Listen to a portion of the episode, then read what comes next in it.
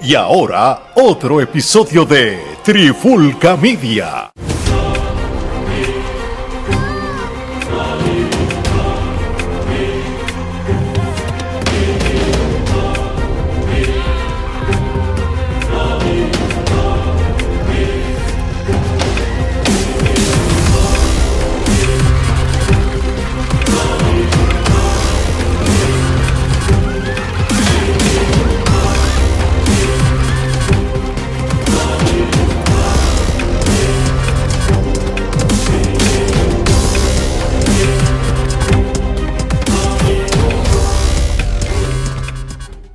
Saludos y bienvenidos a otro episodio de Trifulca MMA.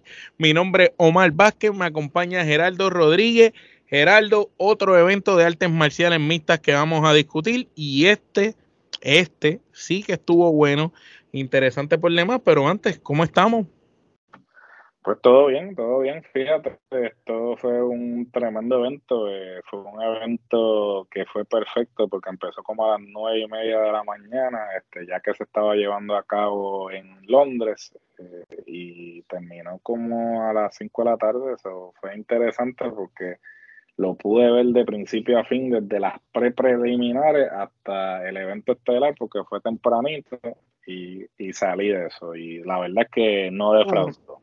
No, no, el evento no defraudó, el evento estuvo muy bueno. Cuando me hablaste de él, rápido lo busqué y, empecé a verlo. Y de verdad que, este, como tú dices, fue un gran evento. Lo más que me gustó es que esta vez sí vimos peleas que comenzaban y acababan. No como la vez pasada, que antes de que tú te imaginaras, ya la pelea por X oye razón había culminado. Pero antes de entrar de lleno en la cartelera, pues vamos a estar hablando de lo que fue el USC 286, Edwards versus Osman 3, la tercera de ellos. El mismo fue en The Arena O2 en Londres, Inglaterra. Y antes de entrar a eso, Gerardo, como siempre, ganó los resultados de las preliminares, que aquí están incluidas las pre-preliminares y las preliminares. O sea, son 10 luchas, en, 10 combates en total. Básicamente empezamos con los resultados de las eh, preliminares. Este, Jack Shore derrota a Magwan Army Kamani este, eh, por Mata León o por Rear Naked Choke en el segundo asalto en el minuto 4.27. Chris Duncan eh, derrota a Omar Morales por decisión dividida. Eh, Janal Ashmore eh, derrota a Sam Patterson por eh, knockout en el primer asalto. Mohamed Mokaev derrota a Jafel Filo por sumisión. mata a León. Leron Murphy derrota a Gabriel Santos por decisión dividida. Christian Leroy Duncan derrota a Dusko Todorovic por knockout en el primer asalto. Jake Hatley derrota a Malcolm Gordon eh, por eh, knockout en el primer asalto. Joan Wood eh, derrota a Luana Carolina por decisión dividida. Jai Herbert derrota a Ludovic Klein por un empate mayoritario. Y Verónica Hardy derrota a Juliana Miller por decisión unánime interesante por demás. Bueno, ahora vamos a lo que fue la carterera principal como tal y vamos a comenzar este con Marvin Vettori, quien derrotó a Roman Dolaises eh, vía decisión unánime. Este, perdón, vía decisión era casi unánime, pero vemos una de las tarjetas que estaba a 30-27, lo cual hablábamos fuera de, de, cámara, que está un poquito extraño este margen tan abierto en uno de los jueces, mientras los otros dos la vieron igual, este la ve con un margen muy abierto. Sin duda alguna, ¿verdad? Tanto tú como yo estábamos comentando de este combate antes de empezar a grabar, que, que fue un gran combate porque ambos peleadores se dieron con todo, tanto Vettori como Roman se dieron de, de arroz y demás. Ahí era una pelea que tú pensabas que cualquiera de los dos podía ganar. Incluso Vettori hasta un punto cogió golpes y golpes y se le notaba más en su físico los golpes que había cogido que el otro.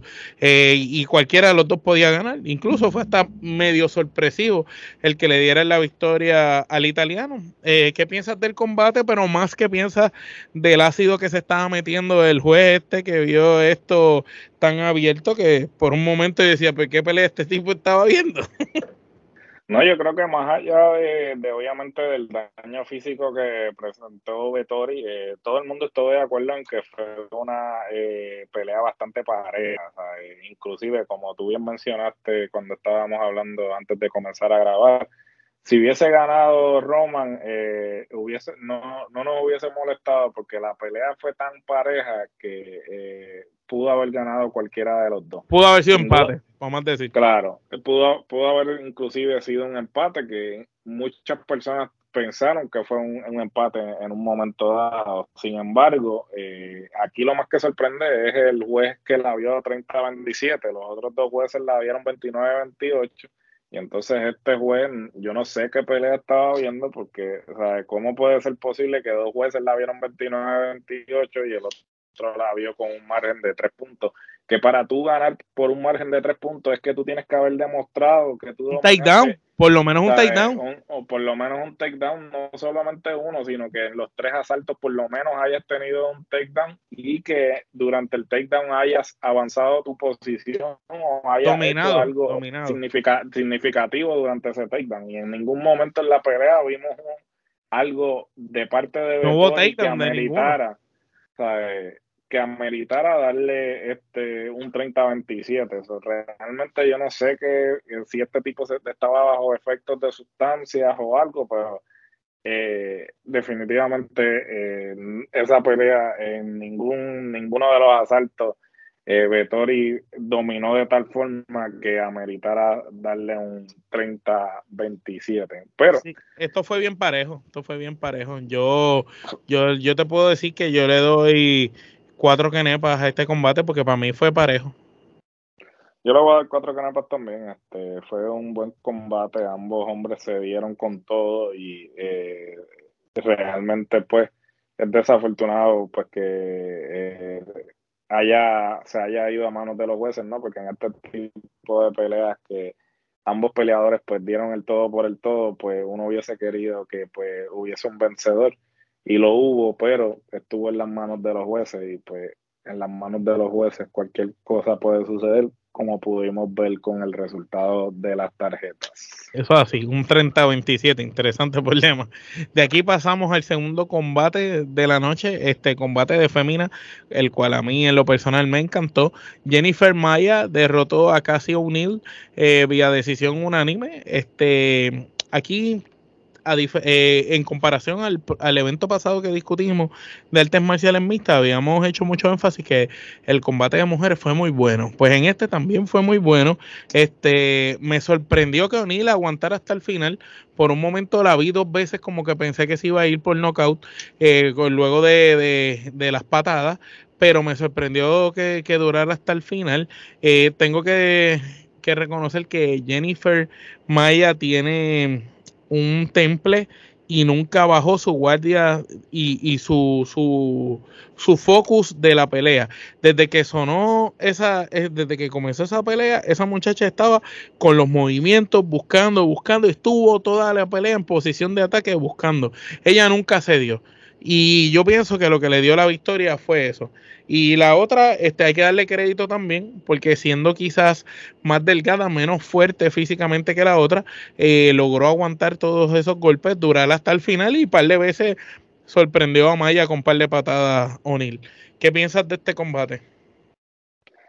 Este combate, este, ambas, este, creo que fue un, buen combate para seguir la inicial, ¿no? Este fue un combate bastante similar en que ambas este, se fueron del tú a tú y como tú bien dijiste en un momento dado, este, yo pensé que se iba a acabar por knockout porque la verdad que se dieron con todo y, muchas veces eh, cuando tú tienes unas carteleras de, de UFC quizás o de artes marciales mixtas en general, en el que quizás los combates masculinos no dan mucho de qué hablar, sin embargo, siempre los combates femeninos eh, uno tiene algo bueno que hablar, ¿no? Porque siempre el desempeño de las féminas, este, dan más. sin duda alguna, dan más, este, dejan todo en el octágono. Y lo hicieron. Y, y esta no es la excepción. Yo creo que este, esta fue una muy buena pelea y que es, creo que siguió con el con el mismo, con la misma intensidad. Sí, yo, yo le doy cuatro preliminares. Yo le voy a dar cuatro canepas también. Sí, porque no bajó la vara del primero. No, sí, no bajó la vara y continuaron con la misma intensidad. De aquí pasamos al tercer combate de la noche, este uno de mis favoritos. Eh, Gunnar derrotó a Brian Barberena eh, vía sumisión este, en el round 1 a los 4 minutos con 51 segundos, luego de aplicarle un tremendo ámbar que se lo sacó del de, bolsillo de los trucos, porque el ámbar no se veía venir por ningún lado. Aquí esto es digno de admirar, ¿verdad, Gerardo? Este, estas destrezas técnicas de Nelson de ver cómo cuando tú ves el otro desesperado, enfocado en ser más agresivo y darle, y Nilsson buscando poco a poco la técnica, simplemente, ¿qué costó? Un error. No, sin duda, y, y es un tipo que ahí donde tú lo ves, este, estamos hablando de que ya Gunnar cuenta con 10 años en UFC, este, que hizo su debut en UFC en el 2012 y obviamente tuvo que estar fuera del deporte por un tiempo y, hizo su regreso y pues eh, desde que hizo su regreso ha lucido muy bien, este lleva eh, dos victorias eh, al hilo consecutivas, sí, este, a pesar de que hubo un año de diferencia entre una y otra, pero ha lucido muy bien. Eh, y se veía en condición, porque cuando, cuando lo tiró al matre, tú sabes que en el matre es que se sabe el estamina de verdad. Claro, no, no, este, y él siempre se ha destacado por, por su cardio, ¿no? Y por eh, lo metódico que es, este, obviamente pues ha tenido quizás una derrota, siempre que ha estado quizás cerca de, de, de que le den esa oportunidad por el título, pues ha tenido una derrota y la derrota pues lo ha descarrilado, ¿no? Tampoco es que ha perdido con gente, con el loco de la esquina, ¿no? Este, una de sus derrotas pues eh, fue en contra del actual campeón de peso welter, Leon Edwards. Este, ha, peleado con, con Gilbert Burns, ha peleado con este Damian Maya, eh, Rick Story, este, todas personas que en un momento dado fueron este, contendientes o este, estaban en esos primeros cinco eh, contendientes al título. o no es como que eh, no tiene la experiencia y pues obviamente aquí lo demostró porque pues eh, en términos de experiencia pues Gunnar superaba a, al Barbarena por, por mucho, ¿no? Y, esta pelea pues fue el, perfecto ejemplo de que a veces vale más maña que fuerza, como dicen. Eso es así, y que un error tuyo puede ser el beneficio del otro si lo sabes aprovechar. Eh, yo le doy le doy las 5 canepas a este, a este combate. ¿Tú cuánto le das? Yo le voy a dar 5 canepas también. Este, yo creo que el final fue este, interesante. Se lo sacó de la manga production. Con esto vamos para el cuarto combate de la noche, donde Justin Ganje derrotó a Rafael Fisiev será Fisiev, algo así, vía decisión mayoritaria. Este encuentro estuvo bien, bien parejo. Habíamos hablado de este también tras bastidores. Este para mí este fue uno de mis favoritos de la noche porque tú no pensabas eh, que iban a llegar ambos hasta el final por decisión. En algunos momentos se veía que se iba a acabar por nocaut de alguna de ambas partes, porque como digo una cosa, tanto Justin como Rafael tuvieron ambos su momento de gloria, como, como quien dice. Pero pues al final, pues ya tú sabes. Eh, la historia fue otra. Los jabs de Ganje este, hicieron efecto a largo plazo y al final él terminó con la cara nuevecita como si fuera para un anuncio de cremas de la cara y el otro terminó desbaratado. ¿Qué piensas de este combate? Este de antemano ya yo le doy las quenepas, le doy ramillete. A mí me encantó este, este combate. No, al igual, este, yo creo que cuando te mencioné del evento, lo primero que te mencioné este, fue, la esta, la semiestelar, porque creo que fue la más que me impresionó de, toda la noche. Este, básicamente, este, Justin Gagey lo llevó a la escuelita en cuanto a boxeo se refiere, este, lo, mantuvo a distancia con, con el jab. Es que él sabía también que no se podía, no se podía pegar mucho al otro. Claro, o sea, él siguió, siguió, siguió, siguió, siguió con el jab al punto de que pues este, como pudieron ver y como este, pusimos la imagen en la, en la página de la Trifulca, la cara de Isif estaba completamente desfigurado y botando sangre completamente, o sea, la cara. Él lo destrozó, lo destrozó.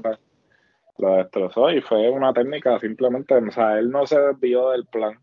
Geiji, pues Mm, puedo decir que tiene una de las mejores quijadas en las artes marciales mixtas, porque yo he visto a Geiji coger unos puños que hubiesen noqueado a cualquiera. Y bueno, aquí cogió, él cogió sus puños en el segundo asalto, cogió un par de puños que yo pensé que iba para el piso, y, y de hecho ni siquiera lo cortó Sí, ¿no? Y ciertamente, pues, este, esa, esa es este, su bendición y su maldición, porque al tener ese tipo de quijada, muchas veces él va hacia adelante.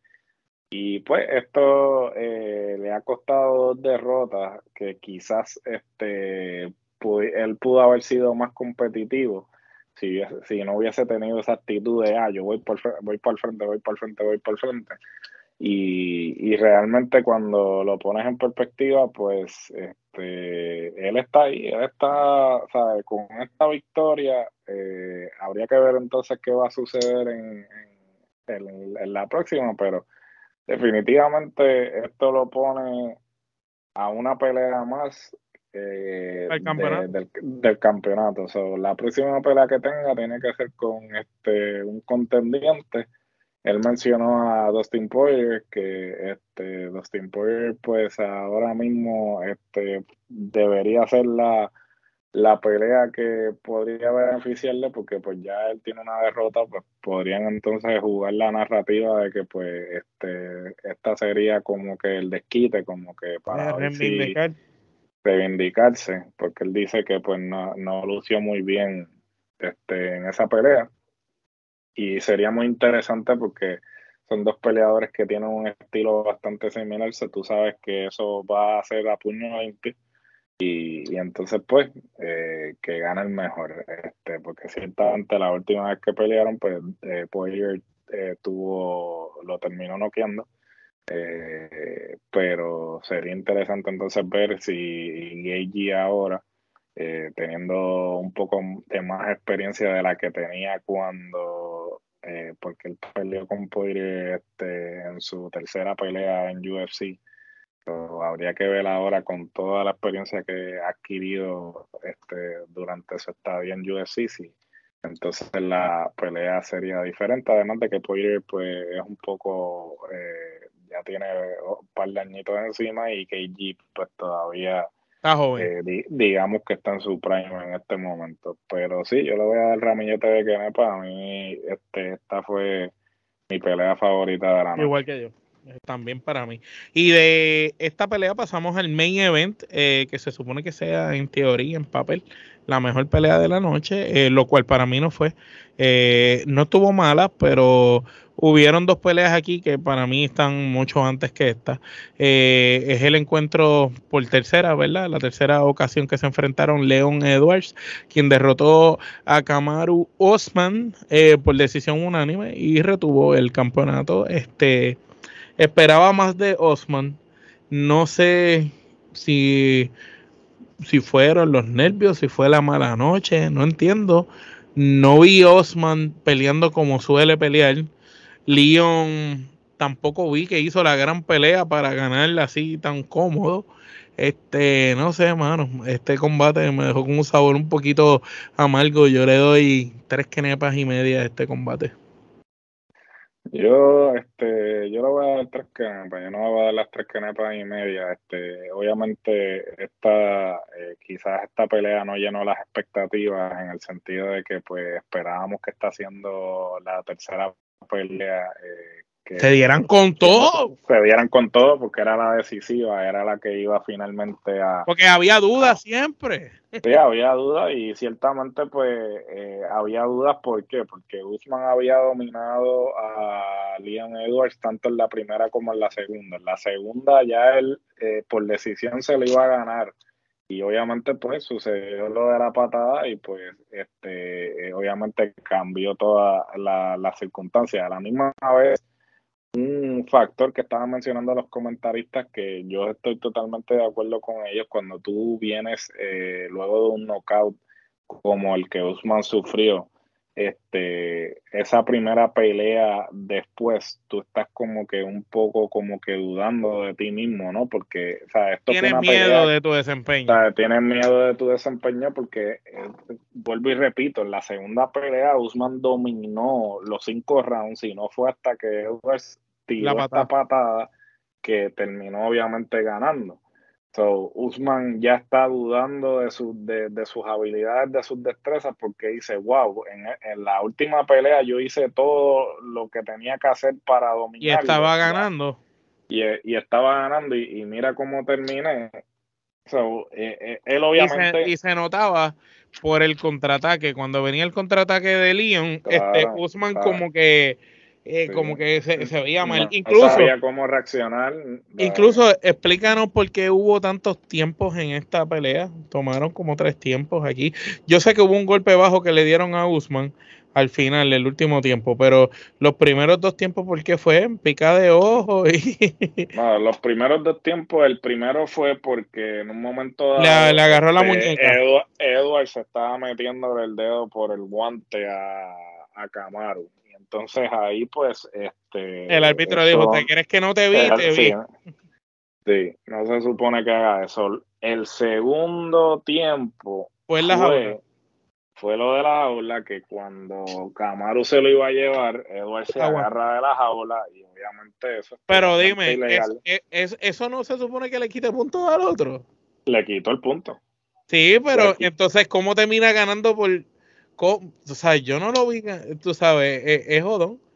Porque él, él, le terminó quitando el punto, porque claramente lo hizo deliberadamente y obviamente le tenía que quitar el punto porque de él no haber agarrado la Y un takedown. Camaru lo hubiese hecho el takedown.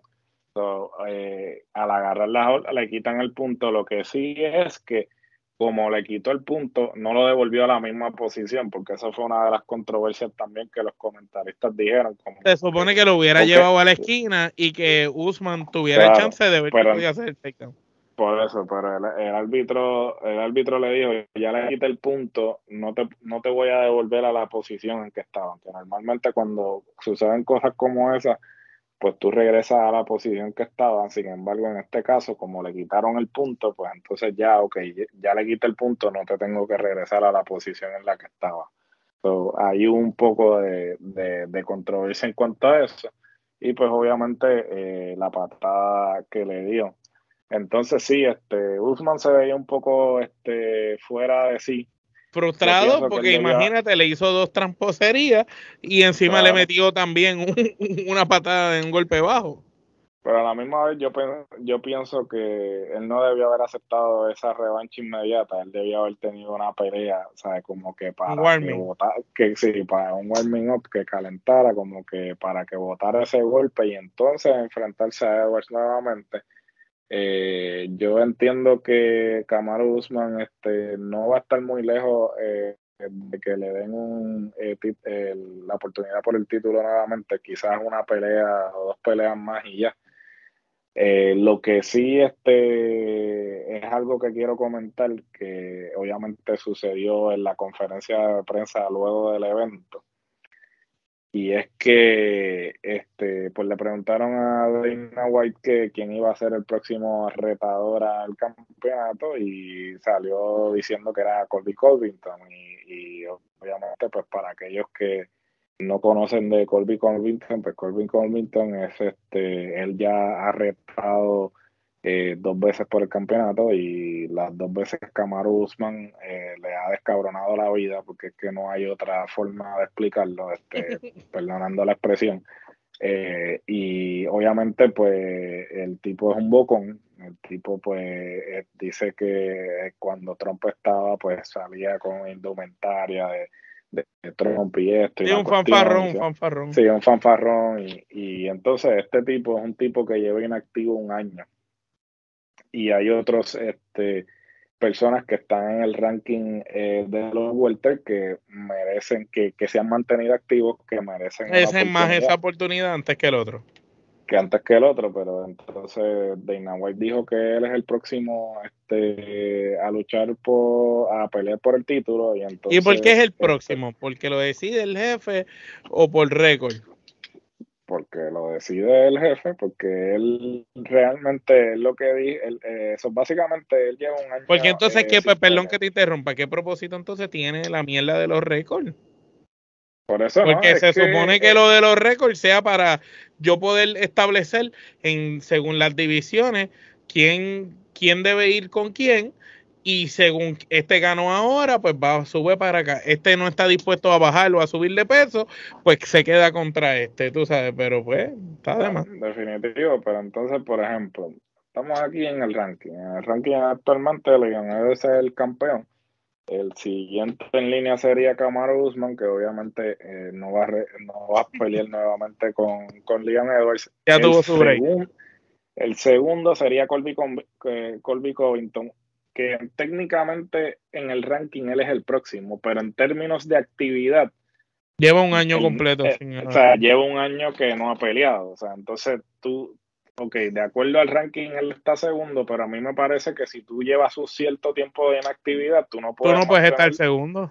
Tú no puedes estar segundo, este, no puedes mantener tu espacio en el ranking. Entonces, estamos hablando que este Belal Muhammad, que su última pelea fue el 22 de octubre del 2022, sea, que vendría siendo el cuarto, porque por ejemplo, técnicamente se supone que, que, podría ser este Chimaev, pero el problema es que Chimaev en su última pelea en 170 no hizo el peso.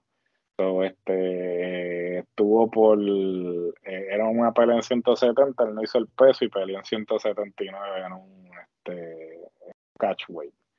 Eh, que cuando tú lo pones en perspectiva, pues eh, se supone que en, términos de, orden, pues Mohamed o, Chimaev tendrían mejor posibilidad de, pelear por el campeonato que Covington, que sigue estando segundo en el ranking a pesar de no haber peleado por un año. Me parece que es raro eso. No, definitivamente es raro y todos sabemos que este, ellos quieren que él sea el contendiente porque él es el bocón, él es el que la gente va a pagar para que, para que, le, Dinero. le, partan la cara.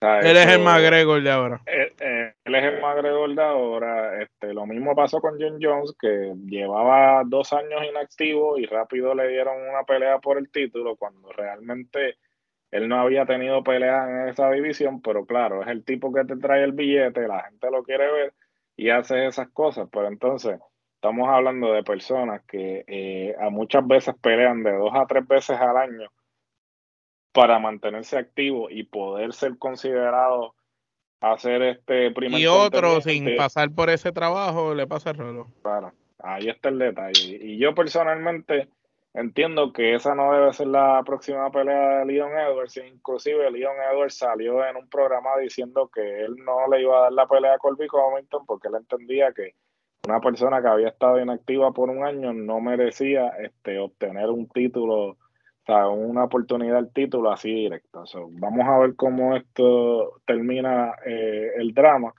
y veremos entonces qué es lo próximo para Leon Edwards. Este, realmente Kobe Covington no va a pelear con Osman porque Osman, pues como dije, le ha descabronado la vida las dos veces campeón. ¿Qué te hace pensar que si Osman le ha descabronado la vida, va a pelear con el que le ganó a Osman? Correcto, entonces ahí está el Porque en términos de estadística, eso tendría que ver. Una cuestión de pareos también, porque por ejemplo, una de las cosas que yo noté en esta pelea de Edwards y Usman es que la defensa de, de Edwards de Takedown no es muy buena. Entonces Covington es un, es un luchador este tremendo, o sea, muy bueno. entonces eh, Edwards va a tener que trabajar en su defensa de takedown porque de lo contrario Covington se, lo, va a llevar a la escuelita y se lo va a desayunar. Entonces, eh, Covington no se va a ir a los puños contigo. Su, su expertise es la lucha. él, va a buscar llevarte al piso. Y si tú no trabajas ese aspecto de tu huevo, pues entonces ya entraste, entraste perdiendo. Ah, ahí está el detalle. pero vamos a ver qué es lo que sucede realmente y vamos a ver cuándo va a ser la próxima pelea de Leon, porque dudo mucho que vaya a pelear en julio, que sería básicamente eso. Yo creo que para fin de año estaría entonces defendiendo el título nuevamente. Bueno, Gerardo, y al evento como tal, del 1 al 10, ¿cuántas canepas le da? Yo, yo le doy un 8. Yo le voy a dar 8 canepas también. Fue un buen evento este, de principio a fin. Estuvo muy bueno, estuvo muy bueno a pesar del final un poquito contradictorio, pero estuvo bueno, estuvo bueno. Bueno, y con eso damos por concluido este episodio de Trifulca MMA. No sin antes recordarle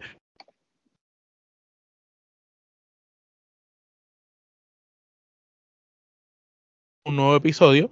También pueden pasar por todas las plataformas de audio, eh, la de su preferencia, para buscar cualquiera de los podcasts que nosotros producimos aquí bajo Trifulca Media. Gerardo, nuestras redes sociales, mercancía. Las redes sociales, Facebook, Instagram, Twitter y TikTok, no bailamos, pero eh, hay muy buen contenido ahí. Este, también este, pueden eh, seguirnos en... Tranquilo, no me preocupes. Que me llegó una picazón y no quería toser ahí. Sí, sí, no, tranquilo. Ah, eh, continúa con lo de las redes sociales otra vez ya. Sí, dale, mala Este, nuestras redes sociales, Facebook, Instagram, Twitter, TikTok, no bailamos, pero hay muy buen contenido en nuestro TikTok también eh, para toda la mercancía, ya sea camisas, gorras, bultos, en fin, todo lo que usted eh, se le ocurra, pueden pasar a teespring.com slash la trifulca. Si quieren el enlace directo a la tienda, pueden pasar por nuestro Instagram. En nuestra eh, biografía pueden encontrar un link free, que ahí usted lo presiona y le presenta todo eh, los enlaces directos a nuestras redes sociales, este, podcast y todo eso. Y ahí pueden encontrar el enlace directo de la tienda y los lleva directamente, pero nuevamente eh, pueden poner en su navegador teespring.com slash la trifulca y ahí pueden pasar por la tienda y les recomiendo que si ven un diseño en particular que les guste, cómpralo en el momento porque Muchos de estos diseños solamente están por tiempo limitado, así que aprovecha ahora porque puede ser que la próxima vez que vaya a la página ya no está ese diseño. Así mismo es. Con eso dicho, solo nos resta por decir que cuando en una misma semana te traemos contenido del género urbano, contenido de artes marciales mixtas, contenido de lucha libre, contenido de series y películas, significa una sola cosa, que nosotros en Trifulca Media no somos regionales. De parte de Gerardo y Omar, esto es, hasta la próxima.